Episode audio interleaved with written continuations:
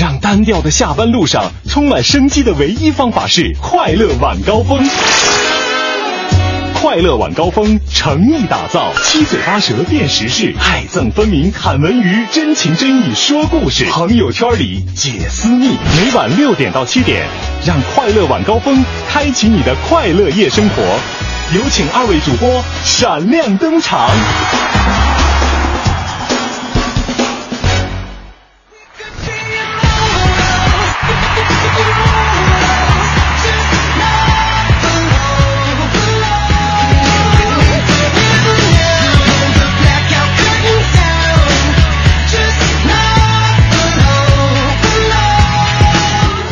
各位下班快乐！感谢您在每天晚上的十八点钟锁定我们的调频 FM 一零六点六文艺之声，收听正在为各位直播的快乐晚高峰。我是大白，哎 我我我是刘乐啊，哈哈。你的这个括弧大白希另外一望个称呼，希望能够成成成为大家的大白哈。嗯呃，这个今天天气还挺热的，是不是？嗯是不是特别希望有一个大白能给大家一起来降降温什么的？呃，当然希望了，对确实有爱的一个形象，对不对嗯？？没错，没错哈。嗯这个生活中呢，其实你要细心观察的话，你会发现身边有很多很多的大白。是你多细，心的才能发现，就是现在不用特别细心，只要留心观察。你比如说啊，这个我坐地铁的时候嗯啊，有人给我让座，哎，他就是我的大白，啊，对不对？是吧？这个你也可以当别人的大白嘛，对，对？也可以当别人大白嘛。哦比如说，我们在这个路上看到这个有谁是吧，需要一瓶水，我们给他买一瓶水，也是大白，对不对？嗯我们当然，我们这个比如说每天下班之后把五颗带回家，也是大白这 说的有点玄乎啊。啊。就比如说，如果我们俩家住的很近的话，嗯顺风车这种事也算是大白了，我觉得。哦，所以说，对，生活如果你用心观察的话，就会有很多的大白。嗯，大家睁大眼睛，用心去感受和体会哈。没错，虽然我不白，但是我我我大白。呃，肤色跟大白没关系啊。嗯我们今天来跟大家说一个相对来说比较严肃，也比较复杂，也而比较且挺敏感的一个话题。嗯，关键词呢四个字：冷冻卵子。大家伙儿最近可能在相关的新闻报道，包括文娱的一些这个新闻当中，也听过主人公就是徐静蕾。老徐啊，嗯这个当然了，老徐不是第一个做冷冻卵子的人，呃，这个好像之前哎是刘嘉玲啊还是谁，我忘了是谁了、啊。包括在国外也有很多这样的先例，但是徐静蕾这一次她在博文当中率先开口，就谈论到了自己冷冻卵子的这么一些个经没历。错哈很多人觉得哦，还可以这样啊。简单来说，简单来说，冷冻卵子哈，呃，尤其是各位女性朋友，如果您正在收听我们的快乐晚高峰的话，嗯对于冷冻卵子这件事儿的话，您持一个什么那样的态度？您怎么看呢？对都可以通过我们的微信公众平台订阅号“文艺之声”来告诉我们，今天还是有清凉谷的套票要送给各位哈。呃，接下来的时间呢，我们还是先来了解一下今天的北京新闻，四九城里那点事儿，嗯，这儿包打听。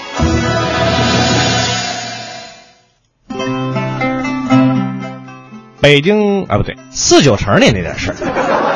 也就是北京那地儿哈。对，北京那地儿啊，这今天要跟大家先来说一个好消息。嗯，高温终结，雷雨接棒，烧烤模式暂停。哎呦昨天呢，高温热浪席卷北京啊，京城大部分地区的气温都普遍达到了四十摄氏度上下。京城的这个烧烤模式是全面开启。高温过后呢，雷雨天气开始踊跃的接棒。预计今天下午到傍晚，雷雨天气将会率先在西部郊区出现，然后自西向东影响全市。夜里呢，在电闪雷鸣之中，北京将会迎来一场酣畅淋漓的降雨。有没有洗车的同学？山区呢还需要防范局部的大雨。气象专家表示呢，频繁的降雨将会抑制气温的上升，呃，终结此轮高温天气。从周三一直到周日，白天的最高气温将会回湿回至到三十到三十一摄氏度之间。不过由于空气湿度居高不下，未来一段时间呢，大家感觉还是会比较闷热的哈。嗯，所以提示大家伙儿哈，虽然温度有一些许的下降，但是还是注意要防暑降温，尤其白天出门的时候哈。嗯，继续了解下一条，说的是这个公交啊，保证空调凉得快。使用讯息。市公交集团啊，有呃很多部的这个空调车，目前已经全部进行了彻底的检修和清洗。嗯那么公交的保修人员呢，也将对空调进行二十四小时的一个全天候的监控，来保证那些空调车辆运营的时候呢，首先这个空调可以打得开、凉得快。针对高温天气，包括在这个四惠枢纽啊、北京西站、北广场啊，呃有等一些有条件的站台哈、这个公交的司乘人员也将会提前进站，先把空调打开。然后再让乘客朋友们上车。那还开啥车？天天就坐公交多舒服，对不对？我们再来看这样一条消息：北京公布京津冀交通一体化的方案。京津冀协同发展的交通规划当中呢，轨道网将会分为四层。第一层呢是干线铁路网，负责沟通一百五十公里及以上的区域。第二层呢被称作是城际铁路，主要是快速连通京津冀主要的城市群，最佳的运行距离是七十到一百五十公里。第三层网呢是市郊铁路，第四层呢是大家最熟悉的，就是每天可能都要坐的地铁。嗯，主要解决短途通勤的需求。那市郊铁路与普通铁地铁相比呢，市郊铁路最高时速将会每小时达到一百六十公里，比地铁提速一倍。比如说，将来会不会有一条线从东直门到大怀柔？我就知道你要说这个 这个。七十到一百五十公里嘛，刚刚好，真的是刚刚好啊。嗯就你回家以后就会嗖嗖的哈，更快了哈。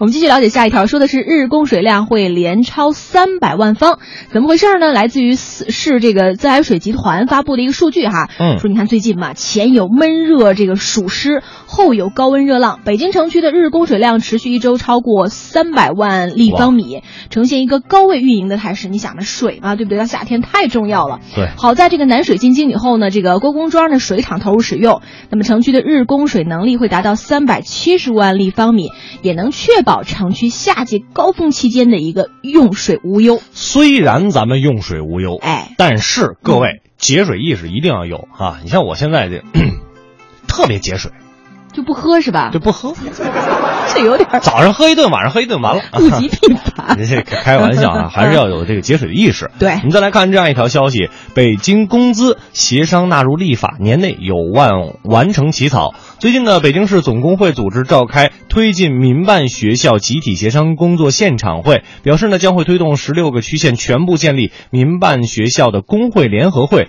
以促进公司工资集体协商的进行。嗯与此同时呢，市总工会今年也将致力于规范提升工资协商质量。按照市总工会发布的《深入推进集体协商行动计划（二零一五到二零一八）》，工资协商呢不仅仅是简单的签个合同，那对于职工代表产生过程以及构成，还有协商诉求以及结果，还有职代会讨论决定过程以及决议职工和知晓率测评等等这一大串儿哈，都要求记录在案。我发现一说到这个工资协商等等一些事情哈，嗯。你就容易，哎呀，这个情绪有一点点小波动哈。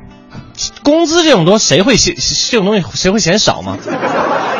呃，希望我们的工资能够逐步越来越地这个上涨哈，对不对？哎。呃，最后我们再来说一说这个今年夏天 CBD 地区哈，说存在这个跳闸断电的风险。啊，因为根据电力公司的介绍啊，说这个目前 CBD 地区的这个电网运行形势非常的这个曲解，为啥呢？嗯，按照北京市大气治理相关安排，北京一家热电厂在这个度夏前是退出了运营，同时呢，这个华能电厂的一个机组三月十三号是因事故停机了，嗯，使得度夏期间无法并网运行，造成北京东部电网，特别是 CBD 地区呢，抵御这个故障能力就降低了，电网运行压力也是明显增大。那另外一个隐患区域啊，像这个朝阳、海淀、通州、昌平等地区，这些地区因为这个电网设施比较薄弱，在电网故障情况下，可能会出现用电紧张的局面。没错此外，还有部分的居民老旧小区，包括临时这个呃临时带的永久的这个小区的客户里面哈，仍然存在这个低压呃一些像这个电力的设施老旧啊，还有一些缺乏维护啊、电容不足啊、可靠性不高等等一些问题。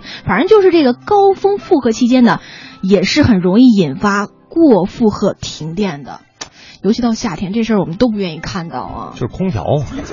所以说，就昨天那句话说凡是，用电的，比如说这个电网负荷不足，就你夏天电的话，夏天最主要的比冬天多用的就是空调这一部分嘛。嗯所以说，咱们如果可以的话，尽量把我们的空调设置在二十六摄氏度以及以上。哎呀妈呀，我是大白呀，大白咋又出来了呢？大白今天特别的热情啊，相当的热情哈，所以说我们一起来燃烧吧青春。炽热的光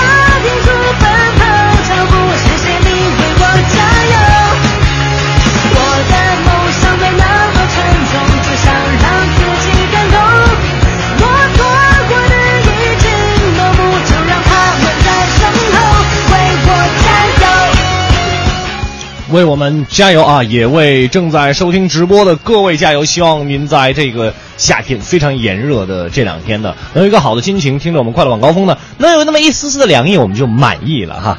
你的职责就是把这个大白这个形象给大家做好了，为朋友们服务好。就我在想一件事儿，我真的有那么胖吗？你不要关注外形，男才女貌。哎呀，哦我好像我自己掉坑里了，是吧？你想说的是我很有才，你很有貌，是吧？啊 希望如此。开个玩笑哈，这个我们今天讨论这个话题呢，嗯。其实起因是因为老徐，对。这个徐静蕾哈嗯，他冷冻了卵子，但是这事儿您还别说，嗯。对于刚刚毕业走向这个工作岗位的女大学生也好，还是现在正处于事业上升期的白领女性也好，亦或者是对这个呃还还没有这个组成家庭的一些单身女性来来说也好，或者是结了婚现在还不想要孩子的一些女性也好。真的是非常非常有意义的一个话题，就是说，对于冷冻卵子这件事儿，您有什么样的一个看法？包括刚才刘乐说了一系列这个不同年龄段、不同职业、不同心态的女性，其实我觉得嗯对于男性来说，我们也可以参与其中嘛。尤其比如说哈，嗯呃，这个。您的这个女朋友或者以后您的这个妻子爱人，哎，如果也有这样的这个打算，你是持支持态度呢，还是反对，还是觉得这事咱们商量商量，或者还有什么担忧，好吧对吧？我先表明我的立场，嗯，不支持。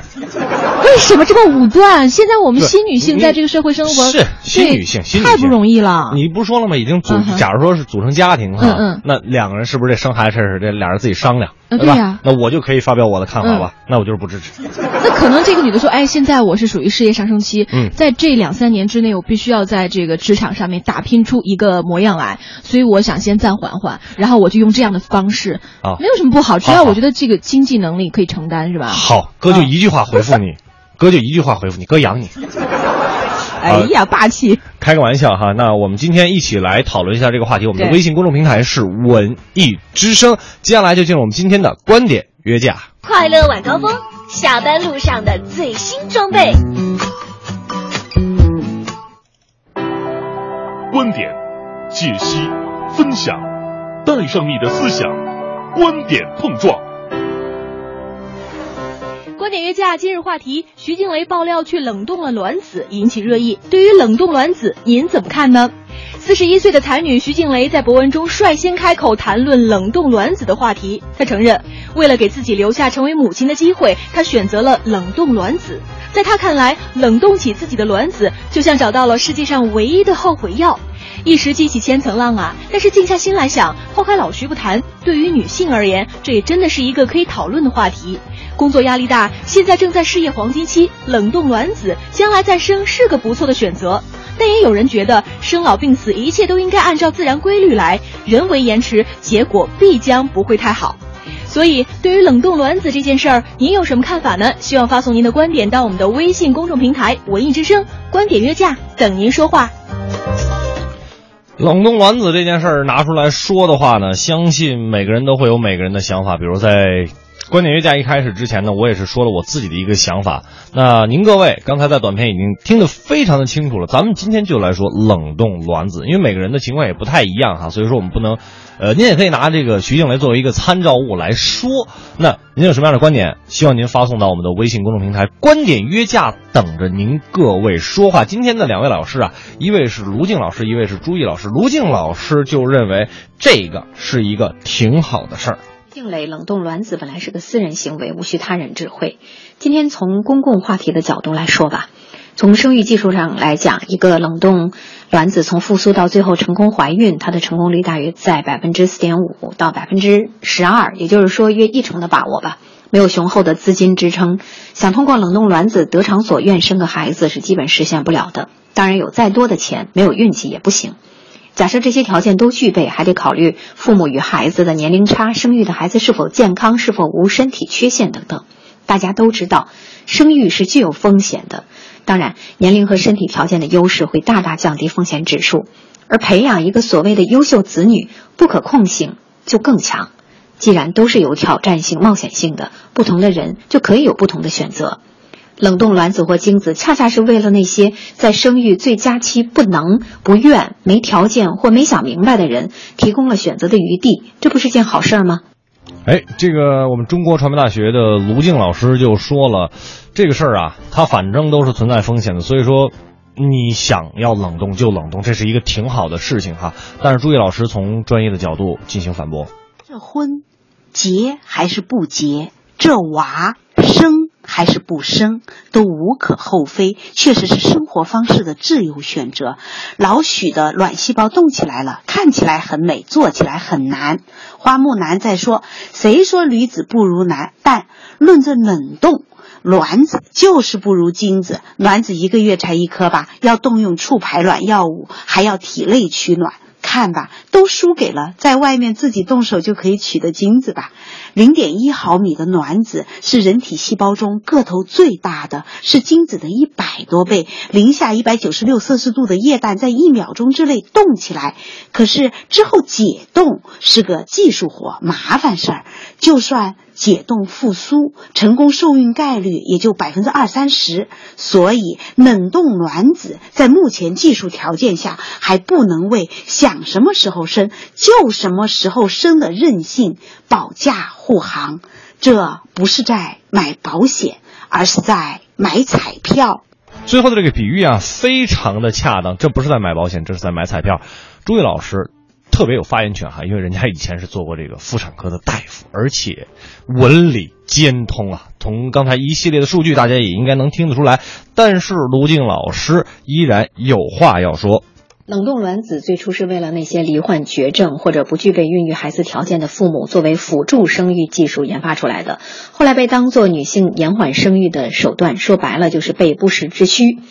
大家对前者意见不大，最大的不解就是对那些延缓生育，也就是保育的女性有看法。既然要孩子，干嘛不及时要呢？对孩子好，对大人也好啊。我觉得。无论是为了学业、事业的发展、个人奋斗，还是物质条件不允许，哪怕就是为了个人生活方式，一个独立的人选择生不生、何时生、怎样生，都是值得尊重的。甚至每个人都有犹豫不决、后悔的权利。现在有科技的手段能够充当后悔药了，不是可喜的事儿吗？那些在适龄的时候没有找到所爱的人，或者可以养育孩子的对象的女性，也有可能最终拥有自己的孩子，多了选择的可能性。既是科学的进步，更是人的观念的进步。当生孩子是天经地义、不孝有三、无后为大的观念再也束缚和伤害不了自由的人时，我是心存庆幸和感激的。嗯，卢静老师表达完他的观点，时代在进步哈，什么样的想法都应该是被我们所尊重的。那朱毅老师依然从另外一个角度来反驳卢静老师。要说私生子聪明，也不是全无道理了，赢在起跑线上了嘞。亲生父母播下这颗种子的时候，多是有着拼将一生休，进军一日欢的激情，爱在此刻芳华绝代。冷冻卵子、人工受精弱爆了，这些科学技术发展出来的辅助生育技术，面对自然的激情，自惭形秽，顺应自然的花开，堪折直须折才是王道。生孩子这件事上，就不要犯拖延症了。年轻时轻而易举的事情，非要拖拖啊拖，拖到花大把银子，冒着老大风险去冷冻啊，去试管啊，何苦来？现身说法，我和老许差不多大，现在孩子就要读博士了，早生孩子早享福啊！因为我们大部分人都是普通人，老许是拿来仰望的，不是拿来效仿的。而且还有一个问题啊，这里边就是一个法律问题啊。如果说您像这个徐静蕾一样说，我想冷冻一下，您要是未婚女青年啊，这还不行，必须得是结婚，它是一种辅助生育的一种办法哈。所以呢，最后我们卢静老师有什么要说的呢？冷冻卵子到生一个健康的宝宝的因果关系不是必然的，它受到经济条件、技术水平、伦理道德、法律法规的限制。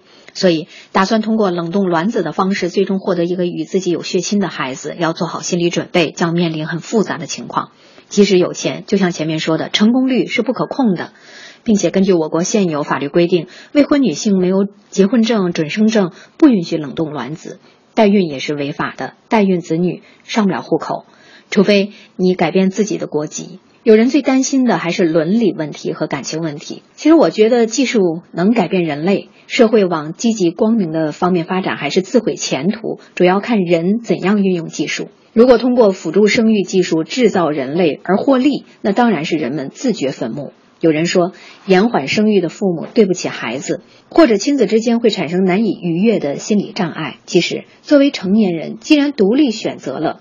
就要应对这种挑战，想方设法为之负责，自我平衡，这未尝不是一种勇敢的脱俗的人生方式啊！卢静老师表达完他最后的观点了，那最后朱毅老师要怎么来反驳呢？目前能够为老许这样没生育障碍，只是想要延长生育期限的女性提供冷冻卵子服务的国家，只有美国、英国、日本和西班牙。在我国，法不允许，不可行。就算有钱，也不能任性冷冻卵子。但尊重人生自然的旋律，在适合的阶段做适合的事情，无论如何是一种明智的生活态度。精子和卵子在子宫里自然相遇，自古以来美妙还自然。为什么？那么一定要在试管里去转个弯儿呢？当然，搁置争议，与时俱进，修改法律，尊重少数人群的高端需求，在将来或许是应该的。哎，现在孩子难养，只有穷人才养得起了。趁着还是穷人的年轻时候，赶紧生养孩子吧。等到中年发财了，钱多了，选择多了，路子多了，尤其年纪大了，想法多了，要面临更多不好生或者不能生的问题，以及生下来之后要纠结更多怎么养、如何养的问题。出名都要赶早，何况生娃更要赶早。两位老师都已经发表完了他们各自的一个想法哈，不知道您听完两位老师之后，自己又会有什么样新的想法呢？快乐晚高峰，下班路上的最新装备。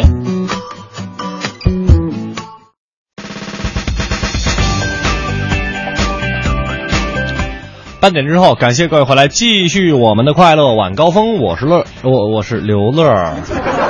外加大白是吧？对对对，括弧大白哈。这个五科，我们俩今天坐镇直播间，是的，说的好像这一礼拜有有几天的我俩不碰面似的。哎，基本上咱俩是天天都碰一块儿。对，就周六周日嘛，就是。有一个全新大总你对你总得让我们俩歇一天，是不是？对呀，这电脑也有这个重启，对吧？也给他这个也得关机，也得不在服务区，对不对？维护的时候，这很正常哈。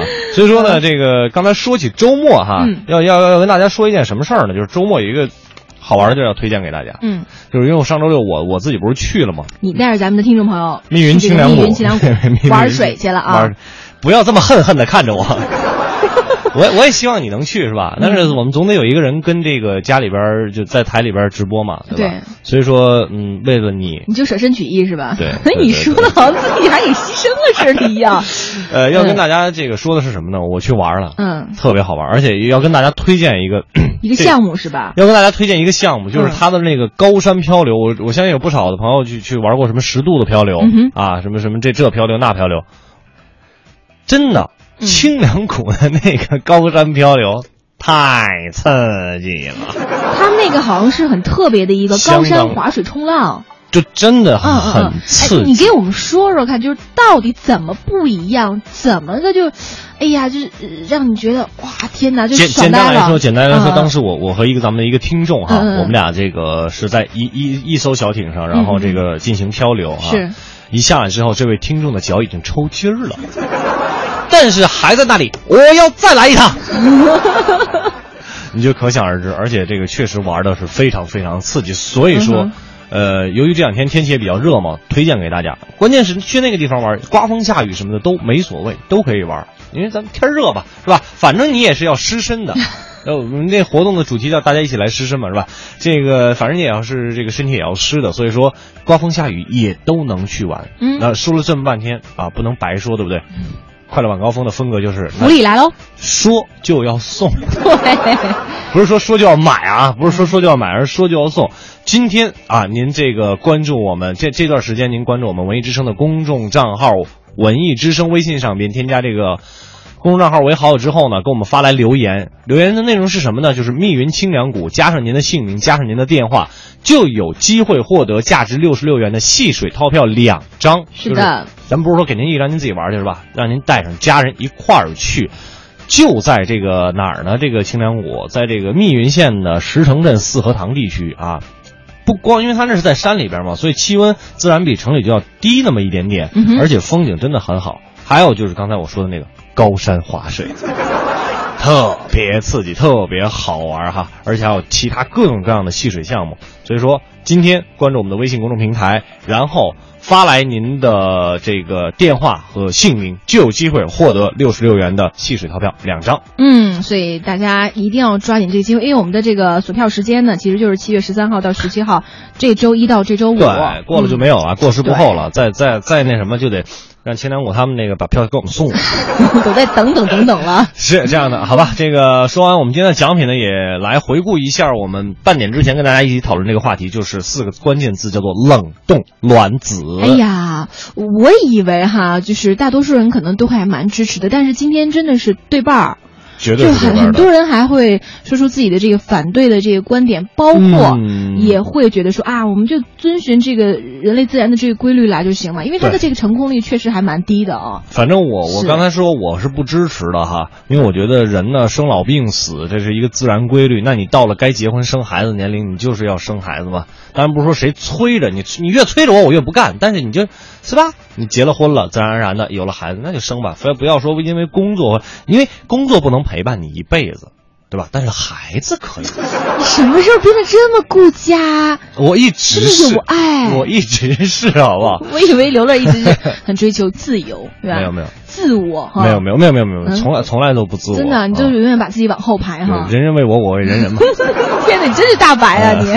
听女王就说了，说我觉得挺搞笑的，啊说就是有钱人钱多烧的，又不像人家不孕不育需要技术来辅助。既然人类的体质就是这几年岁数里适合生育，何必要因为忙而作为借口拖延时间呢？而且这个技术，卵子是冷冻了。那那但是想要受孕的时候呢，这大龄身体能否很好的呢？很好很健康的孕育这个小生命呢？都是未知数。这个补充一个条件哈，咱们在咱们国家，嗯代孕这种我们听过这个词，在网上也看到，但是代孕是违法的。嗯，啊，所以说，而且是这样，这个作为辅助生育，它只是适用于你真的有这种可能隐疾啊，不方便生育的话，那你可以用这种冷冻卵子的情况。那你你要是没结婚的这种呢是不行的。你说我是必须要持有三证，比如结婚证身份证，还有准生证。对可能患有不孕不育症的夫妇啊，可以接受一些辅助生殖的技术诊疗。我说哎呀不行，我就就我看嘿徐静蕾动一个我也动一个。你就光任性或者头脑一时一热想要去选择也是不成的啊。，对，但是我们今天会发现，从徐静蕾开始，可能有不不少的女性会都会有这样的一个选择，哦所以我们今天才把这个题拿出来对一起来聊嘛。这个托托说了，对于冷冻卵子，我觉得是非常好的事儿啊。现在三十岁以上顺利的生一个健康的宝宝太不容易了，嗯我深有体会。我建议二十五岁就采取这个措施。二十五岁您可以自然受孕啊，是不是？没有对象怎么办？啊，所以说这个抓，所以说哈，嗯，恋爱要从小抓起。嘿，恋爱要从从小抓起哈。这个丑丑就说了，我赞成冷冻卵子。哦那些暂时不想生的，呃，或者怕以后后悔的女同胞就可以这么做，就像买了保险，是一个安心丸儿。嗯当然最好还是在该生育的年龄生孩子，这只是满足那些特殊人群而已。嗯但是刚才朱毅老师那句话，我觉得说的特别好，这不是买保险，这是买彩票，因为它的这个几率真的很低，成功几率啊。对，咱们就这么想，嗯冻很容易，一秒钟液氮零下一百九十五度，啪给你冻上了，一秒钟完事冻好了。解冻的时候呢，这不是说咱搁火上一烤就行的，这真不行，这烤烤烤熟了这就啊。比喻有点不恰当啊。对，我就是说这个难度啊是非常非常对对对大的。是的，嗯呃，你看自由香奈也特别好玩，说我觉得冷冻卵子不好，因为不能保证它的这个优质率和热情，嗯说不准将来的孩子性格都很冰呢。陈晨就说了嘛，冷冻卵子生出的孩子 都是高冷范儿。哎呀也是一种戏谑哈。对对对呃，个人这个认为，Penny 就说了，个人认为，如果技术能够达到的话，也是一种不错的方式。呃，保证质量，放在体内保存符合自然规律。他说放在体内保存的话是符合自然规律的，当然那取出来保存呢？说如果科技能能达到，但是这里边还有一个数据就是什么呢？它的这个卵子存活率是这样的：你存你冻十个吧，就七八个能用，到最后，可能你真的这个在进行试管婴儿的这个过程当中呢，你可能还会有一个优胜劣汰。刚巧赶上那个、那个卵子它就不能用的话，其实到时候也挺闹心的。嗯所以说我个人啊，这综上所述，我个人觉得就是你。该是什么时候干什么事儿就完了啊！不要说因为什么工作，真的那真的只是借口而已。我觉得，那国家已经有法律是吧？你比如说孕妇，你工作的时候你该生孩子生孩子，可这都是受国家法律保护的。你回去以后该工作工作，什么事业上升期、儿子成长期，那才是最重要的。只是给我们这个女性朋友压力太大了。没什么压力，我就觉得我我觉得还是就是呃，当然也要尊重自己的内心哈。嗯。呃，所以我觉得徐静蕾的这种方式呢，我们可以去借鉴，但是真的要到个人的话，大家还是要好好的去思考，而且不仅仅是对对对你一个人的事，甚至是你的这个另一半啊，整个家庭的一个事情。没错，嗯就好像说这个这个冰燕也说了，所以其实那是自己的事儿，跟其他人有什么关系呢？我觉得们绝对不是。我觉得我们需要给大家更多的意见和建议，嗯或者说。呃，把这件事儿拆开了，说明白了，让大家再去进行自我的选择，咱不能道听途说，对不对？嗯嗯今天快乐晚高峰也要和大家说一声再见了。嗯不过没有关系，每天晚上的十八点到十九点都会有直播。如果您想回听我们的节目呢，可以在手机上下载一个 app，叫做中国广播来点播和回听。新浪微博可以关注五科的微博，叫做五科 C R，刘乐的微博是主持人刘乐。咱们明天快乐晚高峰。再会喽。一零六六文艺评论。由中国国家话剧院演出，田沁鑫根据中国现代女作家萧红同名小说改编并执导的话剧《生死场》，目前正在国家话剧院演出。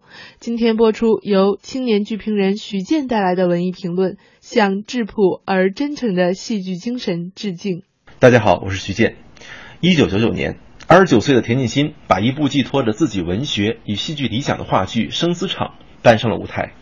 该剧对于生与死、人性与文明、社会与历史的深刻解剖，对于舞台表演、场面调度、叙事节奏的精准把握，既为我们展现了一幅北方人民的对于生的坚强、对于死的挣扎的时代画卷，也为文学作品的当代改编树立了新的典范。那么，十六年之后，再次重排生死场，回望萧红笔下的那苦难与挣扎并存的乡村，我认为不仅是为了重温经典的艺术魅力，纪念中国人民抗日战争胜利七十周年这个特殊的日子，而是在向中国戏剧人真诚而质朴的戏剧精神致敬。那么，这种真诚来自创作者人文情怀的自然流露，来自他们对人性与时代的深刻洞察与尖锐批判。那么，小说《生死场》呢，描写了九一八事变前后哈尔滨近郊的一个偏僻村庄，可谓原生态的生活以及村民抗战的故事。我们看到啊，田沁鑫的舞台改编侧重对原著文学精神的提炼与挖掘，舞台的呈现的主体开始向人回归。那么，虽然贯穿全剧的是生老病死这一乡土中国朴素的生存哲学，但扑面而来的呢，却是一个个被侮辱、被摧残、被践踏、被压迫的生命。那么，这些真实而卑微的生命从历史中走来，夹杂着愚昧、麻木、狭隘、保守，但是却并不让观众感到悲观和绝望，而是让他们在同情中寄予着自省，唤醒他们对生命尊重、对民族尊严的敬畏。这就是艺术形象的感召力。